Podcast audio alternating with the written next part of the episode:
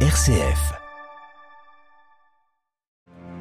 La sécularisation, un défi pour notre imagination pastorale, les mots du pape François hier soir devant le clergé québécois lors des vêpres célébrées en la basilique Notre-Dame de Québec. Nous revenons sur son homélie ainsi que sur la vitalité présente et passée de cette église québécoise berceau de la foi en Amérique du Nord. Ce sera dans notre dossier avec le prêtre et théologien québécois Gilles Routier. Dans ce journal également, l'impasse politique persistante en Irak. Neuf mois après les dernières législatives, le pays n'a toujours ni président ni premier ministre nous irons à Bagdad où de nouveaux coups d'éclat politiques ont eu lieu cette semaine. Des élections législatives, il y en aura ce dimanche au Sénégal. Un scrutin test pour le parti au pouvoir de Macky Sall à 19 mois de la présidentielle. Commentaire à suivre. Radio Vatican, le journal Delphine Allaire. Bonjour, la cinquième journée du voyage apostolique de François au Canada s'est conclue par la prière des Vêpres en la basilique de Notre-Dame de Québec, siège primatial du pays. À cet office ont assisté des évêques, prêtres, diacres et opérateurs pastoraux du diocèse de Québec ou d'autres diocèses canadiens. Une partie de l'église du pays donc qui a pu écouter une nouvelle fois le successeur de Pierre. Dans son homélie, le pape a abordé le grand défi de la société canadienne, la sécularisation. Adélaïde Patrignani.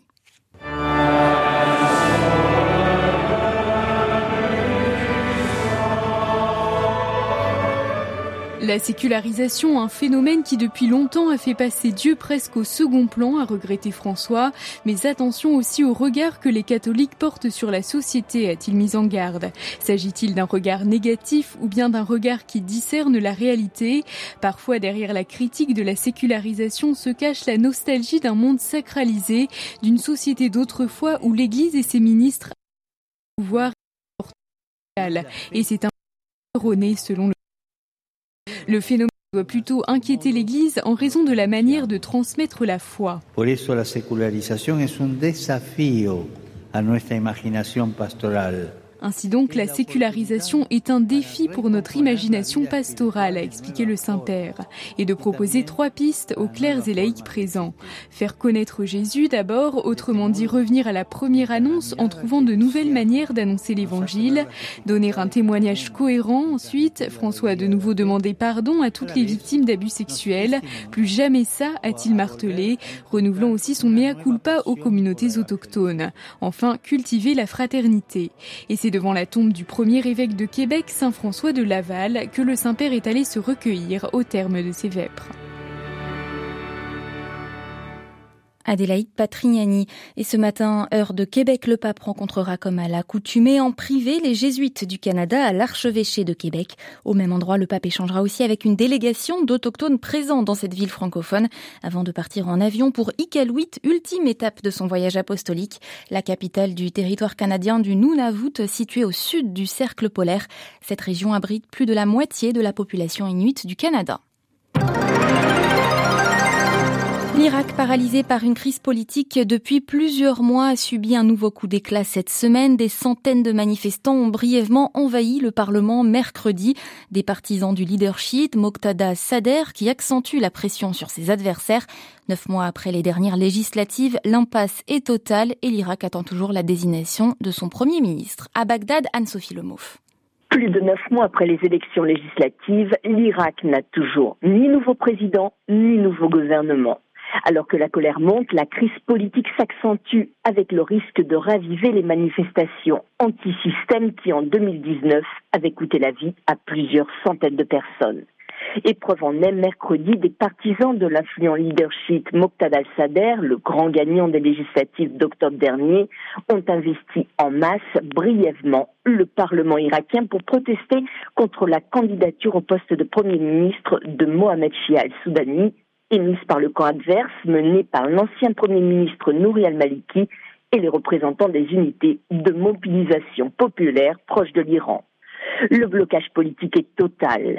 À la surprise générale, en juin, Moqtada al-Sadr a fait démissionner ses 73 députés qui représentaient pourtant la première force politique au Parlement. Les tractations pour former un gouvernement piétinent plus que jamais sur fond de fortes ingérences internationales. À Bagdad, Anne-Sophie Lemov pour Radio Vatican. Manifestation en Guinée-Conakry contre la junte. Des heurts ont éclaté dans la capitale toute la journée hier, provoquant la mort d'une personne. La Guinée est sous régime militaire depuis près d'un an maintenant. La CDAO affirme avoir convaincu la junte de réduire la transition de 3 à 2 ans. Une information non confirmée par les autorités guinéennes. Afrique toujours bientôt, un gazoduc transsaharien. Alger, Abuja et Niamey ont signé hier un mémorandum pour concrétiser ce projet. Le gazoduc serait long de plus de 4000 km et permettrait euh, l'acheminement du gaz nigérian vers l'Europe via le Transmed qui relie déjà l'Algérie à l'Italie en passant par la Tunisie. L'Algérie, premier exportateur de gaz naturel en Afrique, septième mondial. Le Sénégal se prépare à renouveler son Assemblée nationale. Les électeurs sénégalais sont attendus dimanche aux urnes pour des législatives. L'hémicycle est actuellement largement dominé par la coalition présidentielle qui soutient le président Macky Sall et de son côté, euh, L'opposition se donne pour objectif de renverser la tendance lors du prochain scrutin. Si l'on s'en tient aux résultats des dernières municipales, la coalition présidentielle est favorite, explique Boubacar Malalba, journaliste et analyste politique au Sénégal. Si on regroupe tous les votes au niveau national, ils sont largement au-dessus des 50%, ils frisent les 60% de personnes qui ont voté pour eux.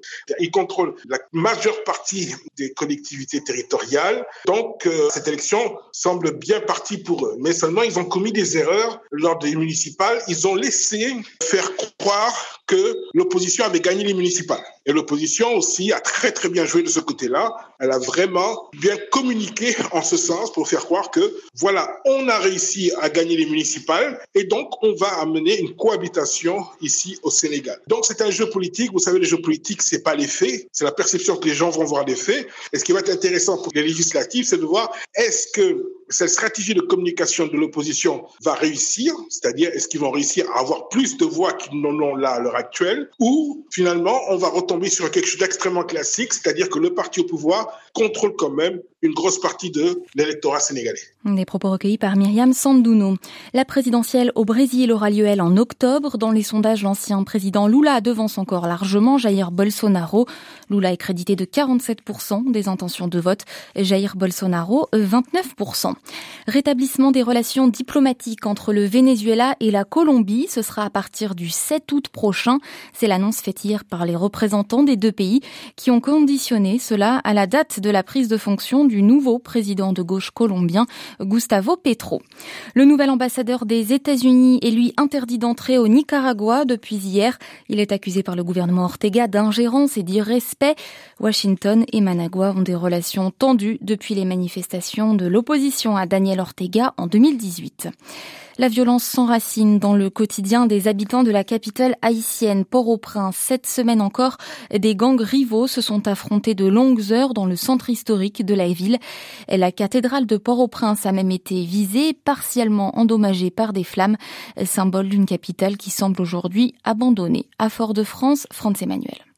Témoin de cette violence ayant atteint des sommets inégalés, la cathédrale de Port-au-Prince, elle a été partiellement détruite par un incendie vraisemblablement suite à des batailles rangées entre gangs armés en plein cœur de Port-au-Prince.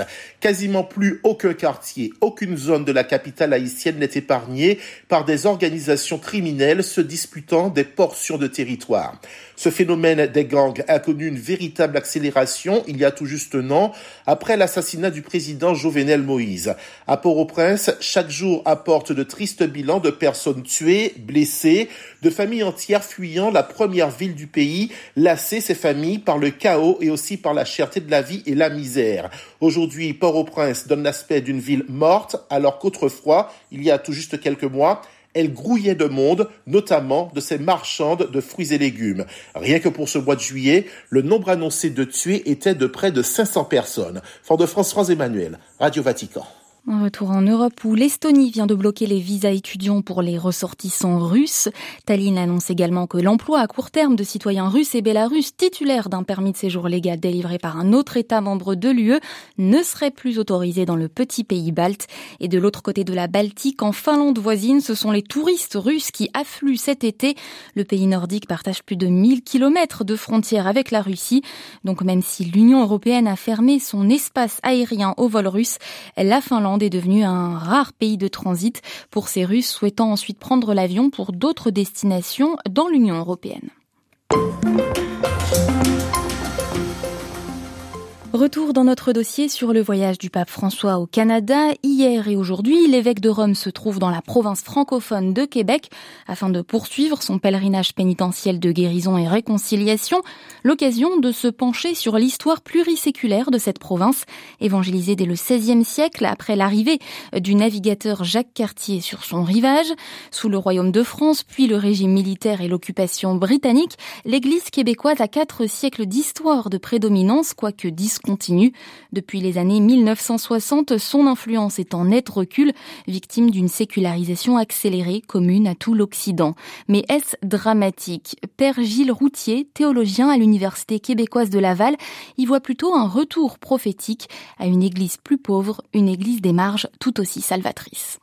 Elle a effectivement euh, tenu un rôle central à différentes époques, pas de manière continue, mais en particulier après euh, la conquête, toutes les élites militaires, euh, gouverneurs avaient un sauf-conduit pour rentrer en France. Si bien que on s'est trouvé sous un régime militaire d'abord et ensuite le régime britannique après le traité et comme élite canadienne française, il ne restait plus que des hommes et des femmes d'église qui ont désiré demeurer ici. Alors, les leaders de la société étaient des ecclésiastiques. La situation a changé ensuite. Euh, je passe rapidement parce que je balais euh, quatre siècles d'histoire. Après 1840 et surtout après le pacte confédératif, la responsabilité des soins de santé, des services sociaux, de l'éducation revenait aux provinces. Mais pour toutes sortes de raisons, il y a en quelque sorte une absence d'État et c'est l'Église qui a occupé un rôle de suppléance important. De 1840